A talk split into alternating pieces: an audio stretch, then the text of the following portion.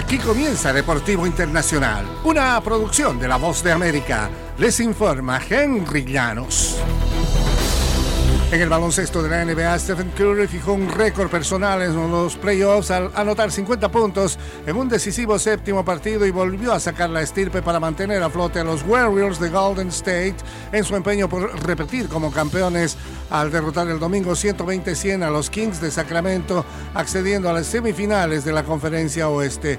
Curry sumó la mayor cantidad de puntos en un séptimo duelo en la historia de la NBA al eclipsar la producción de 48 de su ex compañero Kevin Durant para los Nets ante Milwaukee en 2021. Kevin Looney fue la otra figura sobresaliente al recuperar 21 rebotes. Tras quedar abajo 2-0 en esta serie, los Warriors debieron ganar dos partidos como visitante ante la hostil afición de Sacramento. En otras acciones, los 76ers de Filadelfia pasaron sin mayor apuro sobre los Nets de Brooklyn en una barrida de primera ronda, pero no salieron de ello antes que el eh, finalista, jugador más valioso, Joel Embiid, sufriera un esguince en la rodilla derecha y se perdiera el último partido de la serie. Ahora las franquicias que se han enfrentado en postemporada más veces que cualquiera de los otros equipos renovarán su extensa rivalidad en semifinales de la conferencia este a partir de hoy lunes. Boston ha ganado las últimas cinco series de playoff, entre ellos la más reciente fue por barrida en la primera ronda de la postemporada de 2020 dentro de la burbuja de Florida.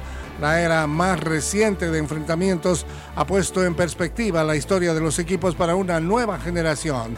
He aprendido más sobre la rivalidad entre Celtics y 76ers a través del tiempo, dijo el All-Star de Boston, Jalen Brown. Y en el ambiente de la Fórmula 1, después de una contundente victoria con cierta dosis de suerte, Sergio Pérez está adquiriendo el cartel de candidato al título de la Fórmula 1.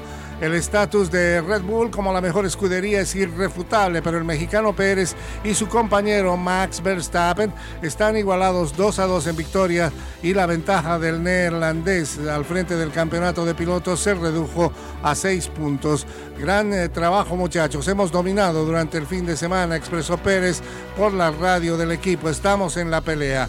Pérez eh, sacó provecho del ingreso del auto de seguridad para derrotar a Verstappen en el Gran Premio de Azerbaiyán el lo que se suma a la carrera de sprint que ganó el día previo.